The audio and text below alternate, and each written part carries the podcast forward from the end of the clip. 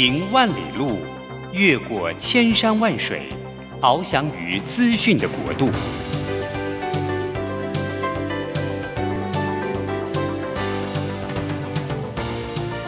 以全方位的视野，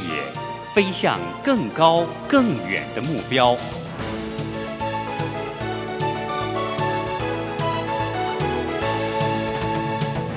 展翅上腾。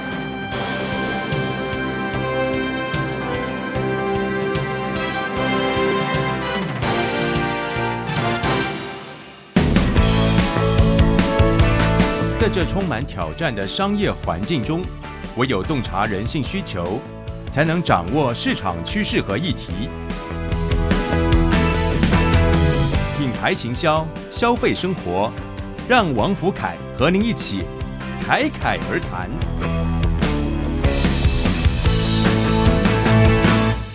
各位听众，大家好，我是王福凯老师。现在收听的节目是《侃侃而谈》，每个礼拜五早上的八点，在台北佳音广播电台 FM 九零点九，跟桃园 GoGo Radio FM 一零四点三同步播出。欢迎大家一起与我们在空中交流。那很高兴呢，这是我的第一集的节目。那当然呢，在这样的一个新的节目当中呢，那我们大概呢有几个不同的单元。那先跟大家稍微的介绍一下。那我的第一个单元呢叫做商机抢先看。那希望呢能够跟大家分享一下各种不同的在当下最流行的商机。那第二个呢是凯老师的品牌行销。那希望呢能透过一个分享交流的方式呢聊一聊有哪一些品牌的知识。第三个呢是风格新机会，那当然我们希望能够看到在未来有更多的一个发展的可能性，所以呢我们透过这个单元呢来跟大家聊聊好风格的一个机会跟转变。最后呢第四个单元叫做来点新鲜货，那很多时候呢我们会看到啊有一些不错的书籍，那我们会在这个单元呢来跟大家稍微做一些分享。那在我们的第一集的节目当中呢。我们要聊的主题是怀旧风格。那怀旧风格其实事实上呢，大家在复古跟怀旧啊这两个是不太一样的议题。那通常很多人会说：“哎，我很喜欢过去那种怀旧的美好啊，啊复古的一种所谓的感受。”那对于不少人来说，所谓的怀旧文化呢，其实事实上就代表对过去美好的一个怀念。那当然也有不少人会说，诶，我觉得我自己也对于很多在过去的某一些，例如说文化背景啊，或者是那样的一个生活方式，好是相当感兴趣的。所以这个时候呢，那当然就会有不少人会觉得说，他想透过这样的一个怀旧风格去建立与自己的连接。那当然在这个段落当中呢，我们就来聊一聊啊，什么是怀旧商机？那对于很多的业者来讲，又有什么样的一些发展跟变化？好，那其实呢，在我们的第一个阶段啊，商机抢先看。好，那我们要聊到的呢，就是我最近观察到，好，在这个天气很热的时候啊，有不少的人喜欢吃冰。那在吃冰这件事情上面呢，其实事实上有很多那种创新的冰品呢，好，当然是很受到消费者的欢迎。但是也有不少的店家，他会想说，哎，那过去的冰很好吃，那在过去的时候，有很多消费者，他可能没有什么太多的钱。但是呢，一个很棒的冰就能够带来他一个很美好的一个暑假，所以这个时候呢，那当然像大家可能就听过啊，所谓的一个复古怀旧的一个面茶冰、米德冰。好，那其实我自己小时候呢，其实并不太有机会要吃这个米德冰，但结果前一阵子看到一个新闻，就是说，诶，有一些这个店家呢，他发现说米德冰，它其实事实上呢是这个对于很多的一些啊年轻主权来讲，虽然有些断层，但是当他吃到的时候，他会觉得哇。这样的一个冰是相当具有吸引力的，相当特别的。所以这个时候呢，当然我们就可以发现说，哦，原来米德冰它不但是一个现在当下年轻人他可能会对于复古怀旧感兴趣的一个所谓的餐饮元素。那另外一个是店家其实事实上呢，你不一定非要用过去的做法，例如说，哎，我就给你一个可能比较容易吃到啊，啊会咳嗽的米德冰，它可以透过例如说风味的转换，哇，消费者吃到之后，他觉得，哎，这个好像有这种米德冰的味道。但是呢，当然，其实事实上还有很多的是什么？加入一些不同的素材，例如把米德冰里面某一些比较特别的一些这种口感，透过了一个再制好，增加了消费者在吃这个米德冰的时候呢，可能不像过去很容易一边吃到啊一边咳嗽啊。虽然有很多人说，哎，好像吃米德冰的这个咳嗽的一个经验，也是一个很值得怀念的。好，不过呢，其实事实上从疫情之后嘛，啊，大家其实还是要尽量小心。好，所以新闻里面就讲到了，像这个米德冰，哦，就变成了有不少的人他会觉得，哇，这是一个很复古怀旧的元素，而且在他的这个餐饮的记忆里面，哦，其实也相当的深刻。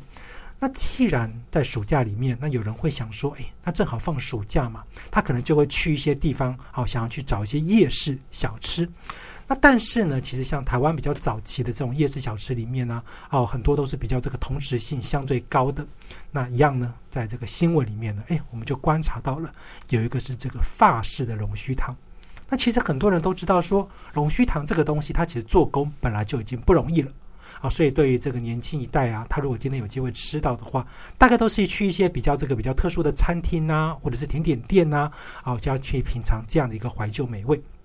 但是呢，可能过去这个龙须糖的味道虽然相当不错，但是大家也会觉得好像大概做法嘛，啊，大概就是差不多，所以会有点了无新意。所以呢，这时候就会有店家，他就诶换了一个方式。他说：“我有一些这个所谓的法式甜点的操作方式，比如说加入一些这个手法啊，或是制作过程当中更为细腻。”诶，没有想到有不少的消费者就觉得说：“哇，这个法式的龙须糖，过去怎么没有想到呢？它原来是可以把不同的这样的一个国家的美味去做一个结合。”那当然，对于龙须糖本身，它在吃的时候呢，可能很重要的关键就是，到底要吃到什么样子的一个龙须糖，大家才会觉得那是复古怀旧。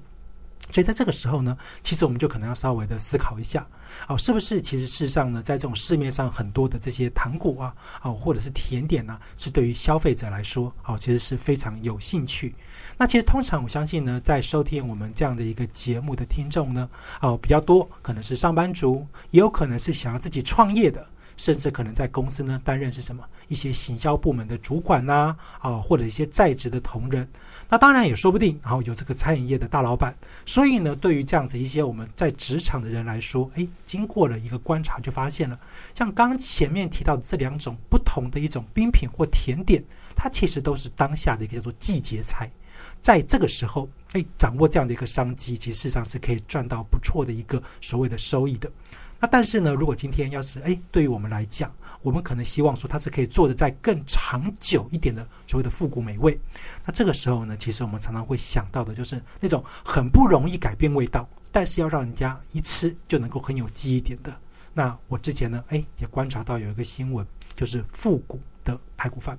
其实事实上呢，早期的排骨饭啊，对很多人来讲，这个早期的排骨饭味道其实很有趣，就是你吃起来呢，觉得它可能很咸。但是呢，当你搭上了饭，哎，又觉得刚好，或者是你喝上一口汤，可能是这个萝卜汤啊，或者是一个什么样的一个饭店呐啊，里面的一个很特殊的一个环境，所以呢，这个排骨饭可以是一个庶民小吃，它也可以是在这种大饭店当中的一道这个美味佳肴。所以对于有不少人来说，哦，所谓的排骨饭就成了它在不同时期当中的一个独特记忆。所以对很多人来说，这种所谓的古早味的排骨饭，当如果今天店家他开始去思考一个问题，就是说，诶，如果我今天要是把一个更美的房间啊，更好的一个环境去提供出来，能够去让我的消费者去感受到它同样是美味的排骨饭，可是呢，我可能环境改变了，带来了一个更好的回忆的机会。那当然，对于不少人来说，它其实是相当不错的。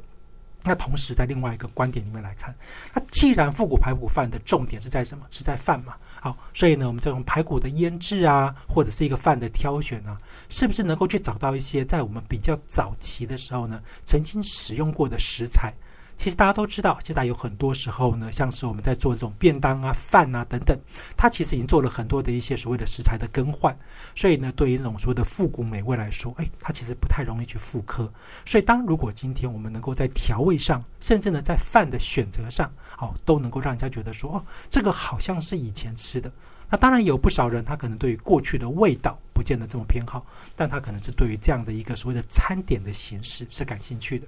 那这时候呢，就要分享到，好，在这个我们近期呢，看到一个很有趣的一个所谓的怀旧的商机了，叫做什么？经典牛排馆。其实事实上呢，经典牛排馆从什么时候开始有的？可以说是从股市上万点的时候，很多人会说，哇，在那个时期啊，真的是台湾前烟角木，所以在那样的一个机会当中，有不少的人，他因为说家里边环境突然之间变好了，他可以到这个牛排馆呢，好好的去享受一下。他想说，哎，我去好好的去吃顿饭呢，让自己呢可以吃个大餐。所以呢，以前早期的牛排馆，他可能其实相当的去强调的是什么？强调的是他自己本身在这样的一个环境当中，可能全家人的用餐的记忆点。所以呢，其实事实上呢，当我们看到这个商机出现的时候呢，他做了什么样的改变？新闻报道就讲了，经典的牛排馆，它需要能够被更多的人认可。所以这个时候呢，他可能会干嘛？他会去找一些像是米其林得奖的机会。好，正好我就看到了有一个我在比较早期的时候呢去吃过的牛排馆，诶，没想到他就得了米其林，好多人就说哇，这就是我以前的味道，我好怀念呐。结果这时候他就突然想要去做了一点点的修改，他想要去说，那我可不可以到这个地方去呢？再去吃一下，让那个味道呢可能更好，好可能更棒。所以呢，对于有不少人来说，他会觉得说，诶，那这个是不是一个对于很多的年轻族群来说可能更好的？所以修改好不好呢？做一个变化，甚至去得奖好不好呢？其实，在某个条件之下，其实还不错。因为呢，对于有不少人来说，如果今天他可以去尝鲜到一个很不错的味道。可能对于那个年纪比较长的人来讲，他在吃的是一个过去的美味；但是对于比较年轻的族群来说，他其实在感受的是这样的一个氛围。所以呢，在商机抢先开里面，我们就发现这些在新闻报道当中，或者是很多的一些在网络的热度讨论里面，很受欢迎的这些所谓的复古，不论它今天是所谓的餐点，还是一个怀旧的风格的营造。对于品牌来说，它其实是一个很好的诉求。那当然，我相信在我们的听众里面，哦，会应用这样的一些所谓的创意啊，再去往下发展的，好，当然也很多。所以呢，等一下呢，我们就来稍微的聊聊，对于在不同的观点里面，怎么样的去思考，究竟创造一些更有价值的一些产品卖给特定的对象，是不是一个好的做法？好，那当然也同样的，有一些年轻族群或者是一些年长族群。可能对他来说，吃一顿饭的关键并不在于吃饭本身，而是因为跟他自己自身的文化连接。所以呢，或许在这个当下啊，大家可能很受欢迎的一些元素，当如果可以更针对的特定的目标对象来做一些调整的时候，是不是有机会变成一个更常态性的一个销售机会？好，那当然在这个阶段呢，好，我们也让大家稍微听个音乐休息一下，等一下再回来。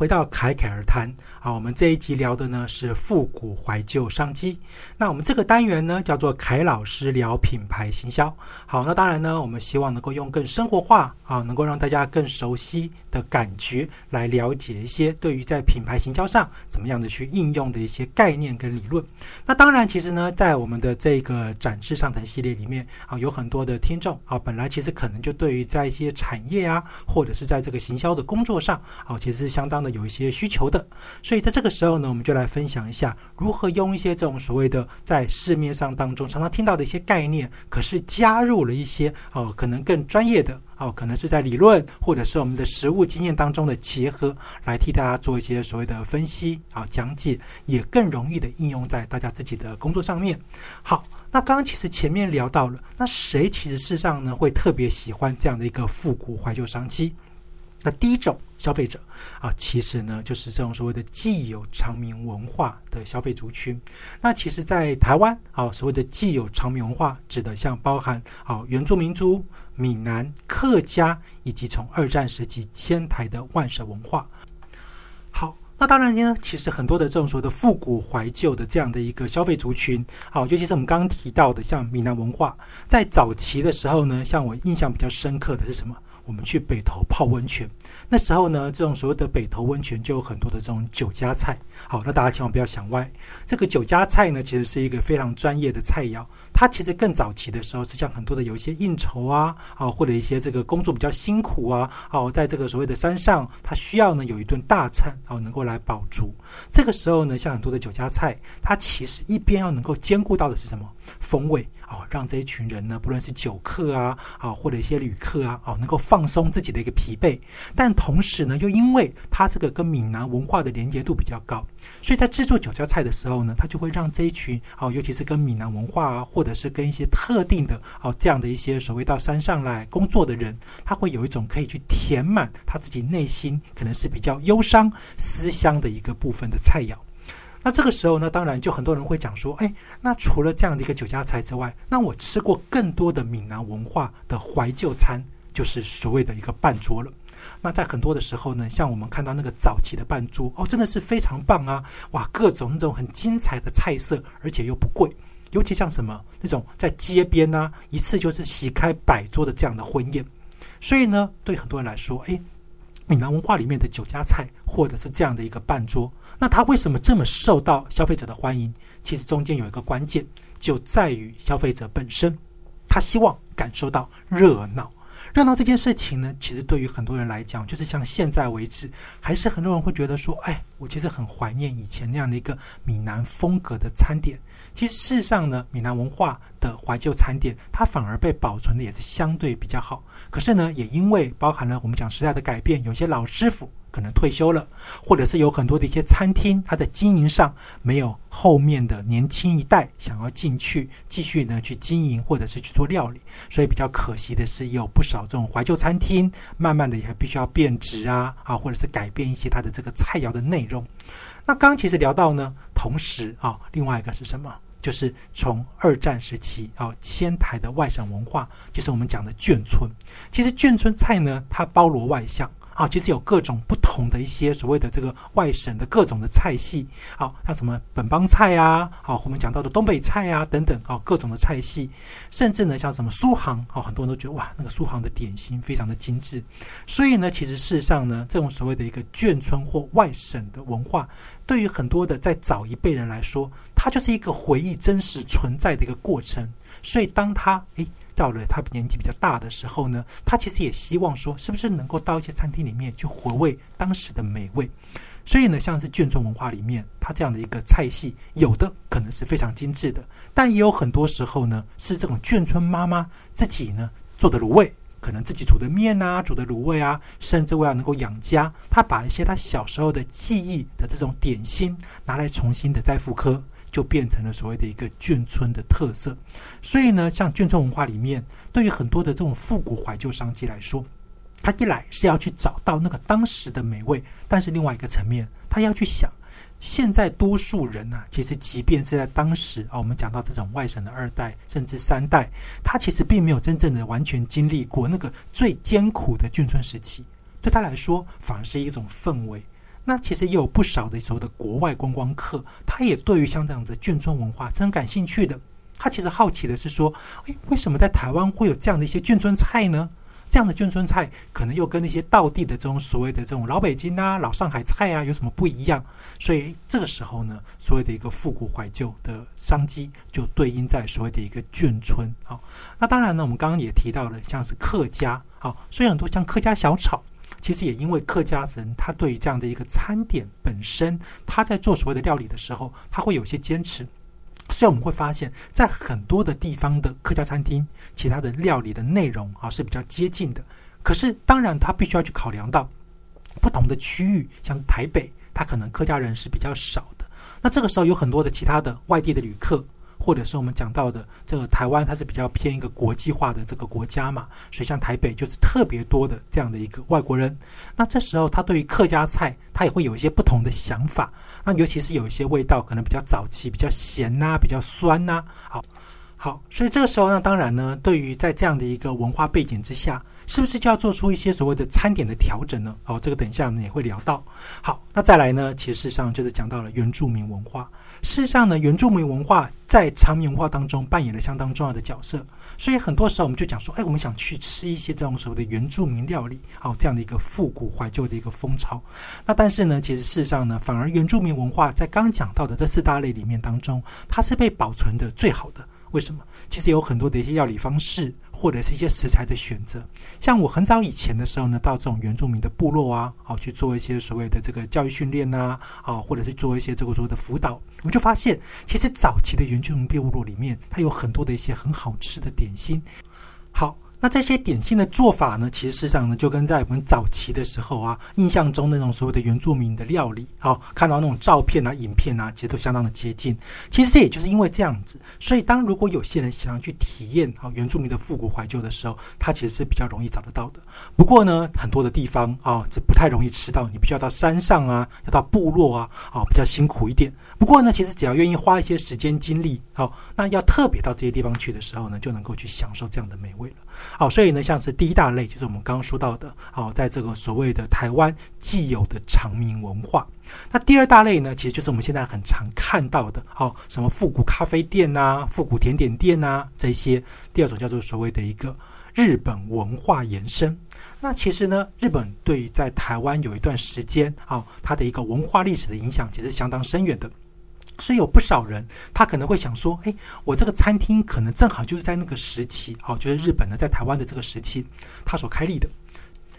好，所以呢，自然而然的就有不少的一些所谓的文化的影响，好，就来自于对于消费者来说，他的记忆点。他说：“哎，这个就是在当时的时候啊，可能正好呢，他的长辈啊有跟日本做生意啊，互相交流啊，哦，所以去过的餐厅。那有一些呢，就是我们刚刚提到的。”可能是日本人他自己虽然对那个时期哦相当的有记忆点，可是呢他已经离开台湾了，他又重新回到台湾来啊去开立的，所以这个时候呢就可以看到了所谓的日本文化它造成的这样的一个所谓的复古怀旧的影响呢，其实大概有两个层面，第一个是曾经就存在的餐厅，然后呢它能够运气很好一直存活到现在，但是它可能经过了一些所谓的口味的调整呐，经营者的更换呐，哦甚至是它整个品牌都做了一些再造。那另外一个呢，就是有很多对于在当时的一些文化背景，好像我们的昭和时期啊，然后大正时期啊，什么什么时期啊，他可能有特别的一些偏好的人，可能是日本人，也有可能是在日本的台湾人或华人。这个时候呢，他把这样的一个回忆把它带到台湾。那当然有不少台湾自己本身对于日本文化是很向往的，像是什么很多喜欢动漫的人。他这个喜欢动漫里面，他在动漫当中看到那种复古怀旧的元素，他觉得我想把这样的一个元素，诶，放在餐厅里面去作为他开店经营的一个风格，所以他就会去塑造出一种那样的日本文化的复古怀旧。虽然他的经营者，甚至呢，他这个所谓的店的名称啊，啊，或者是个经营的历史啊，真的都跟这个当时的日本文化没有什么关系。但是呢，因为他对于这件事情有他自己的偏好，所以像我们看到有些复古的餐厅、咖啡店里面就有什么很多的日本的动漫公仔，哦，但是再加上那种所谓的一个复古的这些电器呀、布置啊等等。好，那当然，其实事实上呢，以日本为主体的这样的一个复古怀旧的元素，虽然在台湾很常见，但其实呢，对于消费者来说，他也是很挑剔的。有的消费者他今天要到这样的一个复古怀旧的餐厅去，他可能第一个先想：哦，你这个老板他是不是真的是日本人啊？当然有很多时候不是嘛。所以第二个就是你这个老板跟日本有没有一些什么样的关联性，在文化的接近性上面呢？哦，有没有一些所谓的让他产生认同感的？像前一阵子啊，我们到冲绳，我们就发现很有趣，在冲绳有很多的一些汉字，有很多的一些这个餐饮的风格，都跟所谓的中华文化。哦，有一定的关联，所以反过来，当今天当日本的这样的一个元素进到台湾的时候呢，他可能也会想说，哦，这个是不是在某个时期，哦，日本人在这里呢曾经做过的料理、开过的店，甚至遗留下来的一些物件？那对于只要看这些文化感兴趣或者是有连接的人，他可能都会特别的向往，想去什么去体验，要想到这样的一个餐厅啊、咖啡店啊，好去感受一下。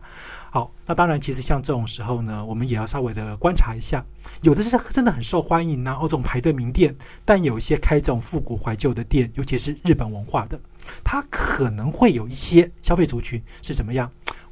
好，会产生反应排斥的。好，那其实原因很简单，就是因为在这样一个复古元素的应用的时候呢，其实对于店家来讲，他可能会觉得这件事情对他很重要，但是可能对于有一些人来说，它是比较敏感的元素，所以这时候就要小心一点了。那既然讲到了在台湾的日本文化。影响了很多的一些复古怀旧，那同时呢，就会有所谓的欧美舶来文化，好，这是第三种。那像这样的一个偏好文化的族群跟消费者呢，通常是什么？他的父执辈啊，爸爸或家里面的长辈啊，妈妈可能在国外有留学出国的经验。那这个时候呢，像啊，我自己家里面有一些长辈啊，他曾经是在国外读书。所以呢，他就会跟我们分享说：“哎，以前这个汉堡啊，哦，以前这个品牌啊，这个炸鸡呀，怎么样？哦，这样的一些故事，甚至呢，可能也在我们小的时候呢，哎，我们也比较特别的会偏好哦，所谓的美系的餐点。所以呢，像这样的一个餐点啊，它可能来自于，例如说欧洲比较多一些，或者是美国比较多一些。那尤其是在有一段时间啊，就样是讲到二战了，哦，这样的一个复古的影响之下。”那很多的美国遗留下来的那种所谓的餐点风格很豪放啊，或者是很多的一些这个所谓的原著的物件呐，啊，什么面粉袋呀，啊，甚至还有一些这种所谓的已经废弃啊，哦，美军俱乐部的这样一个空间，它做的这种活化的再利用。所以呢，对于有不少人来说，这样的一个所谓的品牌沟通，它其实在沟通上有个关键，就在于那个本来既有的文化。他可能会特别的去强调，对于某些族群，他会觉得说：“哎，我可能很喜欢，我很喜欢那个家里面长辈曾经跟我讲过的故事。”但也可能会是产生了不同文化之间的一种排他性。其实有时候我也会发现呢，哦，那种特别喜欢美系文化的人，他可能对于日系文化有些时候就会稍微的没有这么大的兴趣。那尤其是我们讲到的那种比较年纪长的人，他对于复古餐厅，他认知的不是在复古。他在怀念他过去美好的时光，可是对于某些人来说，他就是想吃一个热闹嘛，吃一个开心嘛。很多的年轻人他说：“哎，我到一个餐厅去，大家很快乐啊，去那边快乐的吃饭。”他其实并没有真的这么在意的，就是到底这个餐厅它的历史背景。好，那如果今天要是我们在运用这些所谓的文化元素的时候，会不会发生一些问题呢？例如刚刚讲到的。有一部分的族群，他可能对于里面你所使用的一些这个所谓的文物，好，他是所谓这个所谓的排斥感的，啊，他对于这个过去的历史背景他是了解的。他说你不可以使用这样的符号啊，好，这个物件可能会有些什么样的问题啊，好，大家可能小心。第二什么是餐饮本质上对于消费者来讲的认知？那如果今天你说，哎，不论是从长明文化啊，或者是日本文化，甚至是舶来欧美文化，其实餐饮好不好吃还是一个真正的关键，但这好不好吃？的对象就很重要了。年轻族群他喜欢那种早期那种重油重盐吗？他可能比较不喜欢。所以这个时候对他来说，哎，调整口味可能就非常重要了，让他现在觉得吃起来是很舒服的。那同时呢，哎，也有一些比较年纪长的人，他其实当然虽然也想要回味以前的味道，但是只能够吃一点点。好，这时候呢，我们就可以透过所谓的口味的调整，来更符合这个时代。所以呢，那当然从这些不同的观点来说，有一些特定的目标对象，他可能会喜欢某些文化。那当然，对于我们的听众来讲，也可以稍微的思考一下，如果正好哦，你也是在从事一些所谓的餐饮，想运用所谓的复古怀旧商机的时候，哦，要怎么样来做一些判断跟结合，尤其是对象的沟通。好，那样的呢，我们来听个音乐，稍微休息一下，等一下再回来。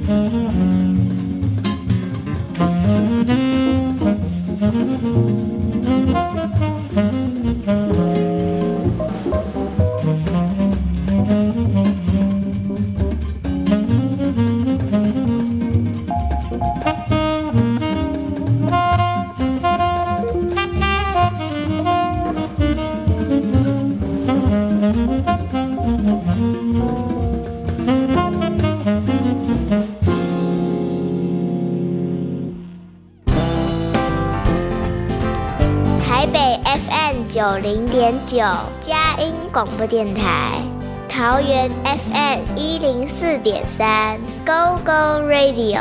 宜兰 FM 九零点三 Love Radio，这里是佳音 Love 联播网，精彩节目，欢迎继续收听。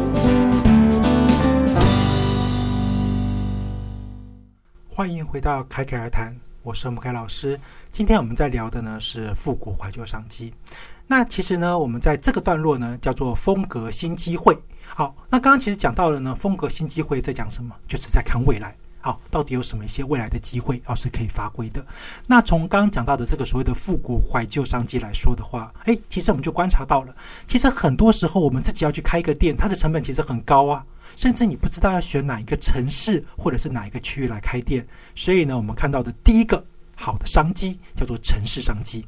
其实有不少的地方政府，他可能会想说，我有很多的老街区，甚至是有一些公有地，或者是有一些这种所谓的百年的古迹，他想去做一些活化。所以呢，当今天要是这种所谓的老街区、老店面有活化的机会，诶，那对于很多年轻族群来说，本来就很有吸引力。那同样的，今天对一个经营者来讲，像我相信有些听众可能就会想啦，好，我要去开一个店，那我开在什么地方比较好呢？所以这时候呢，他可能就要去想说，有个城市啊，这个城市正好在有一些商圈店面，它有一个闲置的机会，它要去重新应用。所以在这个时候，哇，我们的城市商机就出现了。把这些老的店面给承租下来，有时候它的品牌可能已经不在了，我们甚至可以去什么去复刻这个品牌。但如果品牌还在，好，那我们自己可以去跟他合作。那当然，我们也可以透过我们自有的品牌呢，进驻到一些所谓的老的，可能像是我们讲到的古迹里面，啊，去开咖啡店呐、餐厅呐，甚至当然有一些文创商店，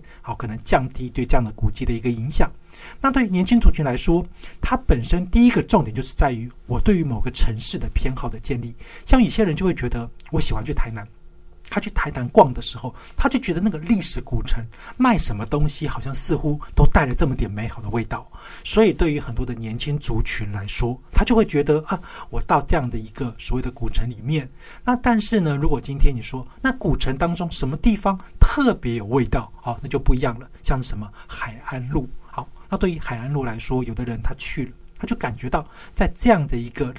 好，在这样的一个所谓的街道环境氛围当中，好，那他可能就会特别的有复古感。但是像刚前面我们提到的，像是台北，那台北市里面呢，那有的人你说他去眷村嘛，他比较喜欢去什么？有的人会去四四南村，那也有的人呢，他可能喜欢去迪化街，那也有的人呢，他可能想去什么地方？所以在这种不同的文化的连接里面呢，那当然，如果你是一个业者要开店。他进去理解这个城市里面它本来既有的一些人文脉络，那也同时呢，在我们判断我们在开店的时候，哎，是不是这个地方它的既有族群，它对于某些文化的偏好度也是较高的，甚至呢，当如果今天我们特别有想要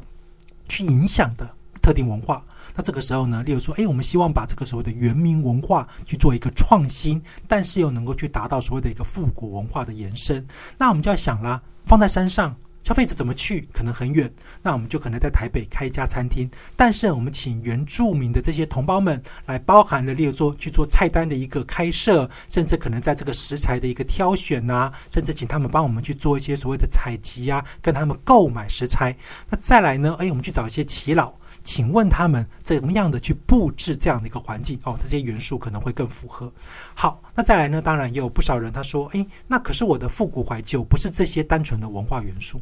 他可能也会想到了他的年轻时候，就像啊，我在文大教书，文化大学。那文化大学的后山，就对于很多人来讲，这是一个很有趣的回忆了。哇，大家一起啊，到那个后山去看看夜景啊。有的人就在那个时候啊，找到了生命当中的另外一半。所以，对于有不少人来说，到这样的一个所谓的文化后山，甚至是淡水星巴克啊这些地方去，那也有人说，哎，他可能是去花莲的七星潭。那这些地方，它同样的具有了很长一段时间的消费者观光历史。那这样的观光历史，或许它并不是一个非常去强调所谓的一个既有的文化，但是它同样的对消费者来说，它带来了什么过去记忆的连接？就像我们不可能去期望我的消费者。在冬天还一直到店面来吃冰，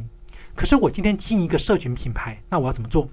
要透过一些方式去连接消费者嘛。所以在社群上面呢，哎，去提醒消费者，哎，你要记得打卡。为什么？你打卡你不是为了换什么赠品呢？而是如果你是情侣两个一起来，你是夫妻两个，甚至全家人。到了隔年的今天，他会告诉你：哇，你去年来过啦，今年有一些什么样的不一样的地方，什么样的有趣的题材，什么样有趣的内容，你可以再来一次，能够让我的消费者会感受到：哇，好开心哦！我去年虽然说忘记了我到底吃了什么哦，享受了什么，但是这一次呢，我可能又再一次的被勾起记忆。那当然啦，如果要是本来做的不怎么样的，那就要小心了。为什么？不要让消费者过去不好的记忆呢，又重新出现了。好，所以呢，当然这个时候你可以透过数位行销呢去体系。最后一个呢，叫所谓的话题商机的应用啊，话题商机。那有很多的一些像什么明星曾经来过啊，啊，或者是这个品牌五十周年呐，这一些，其实这样的一个话题，因为它不是常常发生，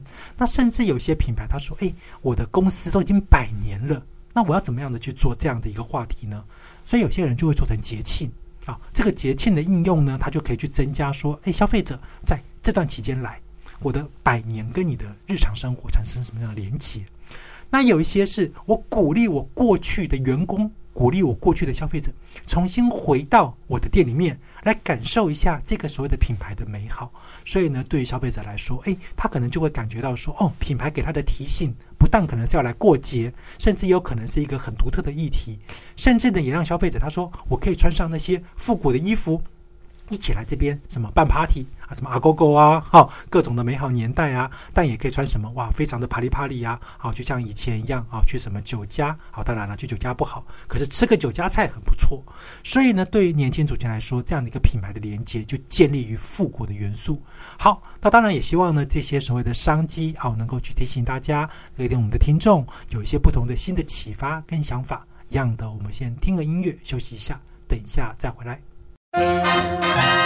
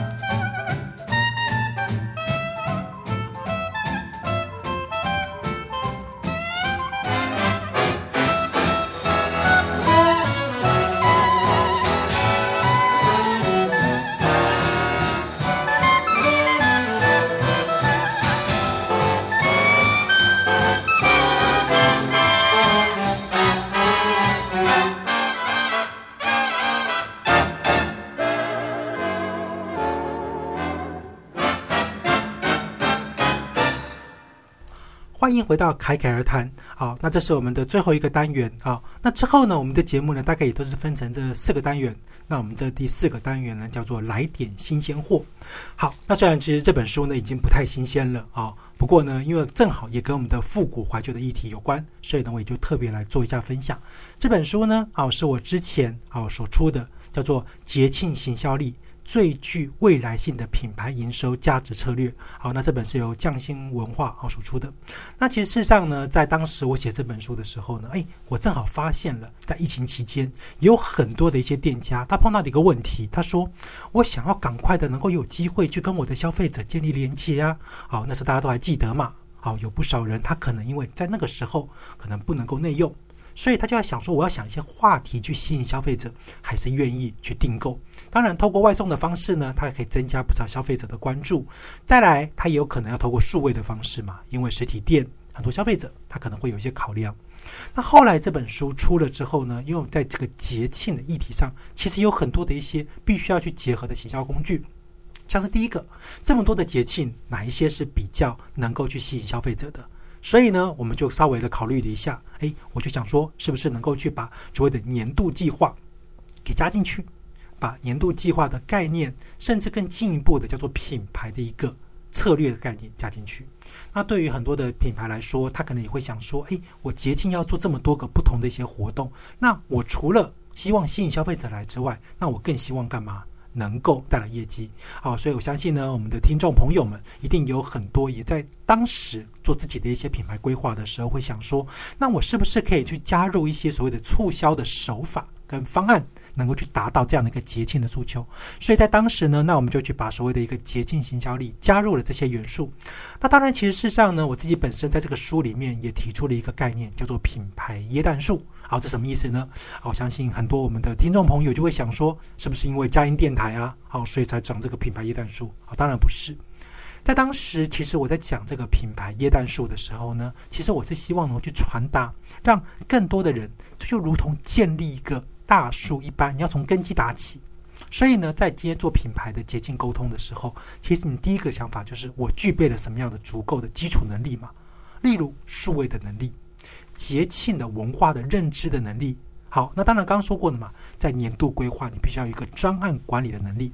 那到了第三个阶段，你要去想一想，那我的促销是不是也必须要去做一些所谓的安排，才能够去达到业绩？甚至呢，如何让这些促销可以更有效？的去发挥一些相对来讲啊，可能对于在企业主啊，或者是对于品牌沟通上有吸引力的部分，像是我们看到这种所谓的促销赠品，到底怎么样设计呢？可以更好，或者是在节庆之外。是不是能够让消费者觉得会员的回购机制很重要？好，所以当然呢，在写这本书的时候，大概是从这样的一个概念。好，那当时呢，在书里面呢，其实也聊到了啊，有一个很重要的这个观点，就是并不是所有的节庆呢，哦，都很适合啊去应用。像有些店家他会说，哎，正好呢，别人都在做什么世界地球日啊、世界环保日啊、好世界海洋日啊什么什么的，所以他也想要跟。那也有一些品牌他说，哇，情人节好重要，情人节好棒。我想要去跟，但其实他可能会忘记了一件事：你的品牌有没有具备这样的元素？就如同今天我们所分享的这样一个复古怀旧，其实世上有好几个不同的时间点，它都很适合做。那我就来跟大家稍微的分享一下。第一个叫做什么？叫做品牌的周年。事实上呢，对一个品牌来说，它一个周年的时间是多么重要的。一个品牌能够活到百年、几十年、好六十年，好不好？啊，当然有品牌它可能活了两年，哦，它就也庆祝一下都没有关系。但是对于品牌来说，复古怀旧的元素连接回去叫做什么？叫做记忆。当消费者他跟你建立了某个记忆的时候。这样子一个所谓，不论是员工或者是末端消费者，他可能都会有特别偏好的情况之下，那当然我就可以去达到了一个更长期性的什么消费者回来的机会。当今天我每个周年都提醒一次消费者，所以像是什么，哎，百货公司周年庆，好，这就是最常见的。好，那再来还有另外一个，好，对于很多的一些品牌来说，跟复古怀旧有关的，也就是跟你的文化背景有关的节庆，像军人。对很多人来说，他的爸爸、他的创办人，他可能有军人背景，所以军人节可能就很重要。那更不用说，像有些人他可能有宗教信仰，所以这时候呢，耶诞节那当然就很重要啦。所以在自己的文化背景当中，继续寻找对于品牌来讲比较合适有利的节庆来做结合。那最后也是最重要的，当如果你的品牌有一个所谓的未来性，你看到了那个未来。你觉得这件事情很重要的时候，那你当然你就要去做一些品牌的选择，甚至有些要放弃。好像有时候我就不太鼓励很多的品牌他去做什么，例如万圣节，或者是所谓的愚人节，因为对有些品牌来说，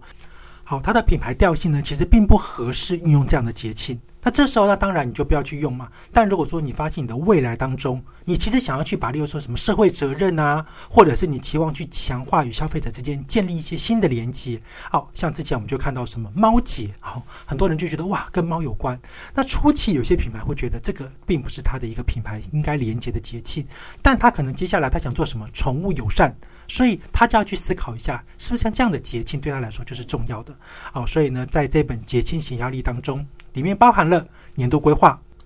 好，包含了促销方案的这样的一个选择，甚至呢，当然它也包含了所谓的数位行销的一个思维。所以呢，当然我也希望呢，有更多的一些我们的听众朋友们，好，可能对于像这样的一些所谓的节庆的整体的思维，好，它是更完整的。那当然最后呢，还是要能够去带来对品牌实质的帮助。所以像是所谓的业绩达成啊，绩效评估，好，那当然也很高兴呢，在这样的一个节目当中，有机会跟大家分享一下，好，我之前的书籍《节庆行销力》。最具未来性的品牌营收价值策略。好，那当然，我们今天的节目就到这边告一段落。那当然，这是我的第一节节目，好，也很感谢各位听众们好给我的支持。那下个礼拜呢，我们再聊的也是复古怀旧商机。那还有哪一些不一样的观点、不一样的思维呢？好，那也期待听众在下个礼拜呢，能够继续与我在空中交流。我是王福凯，感谢大家的收听，我们下集再会。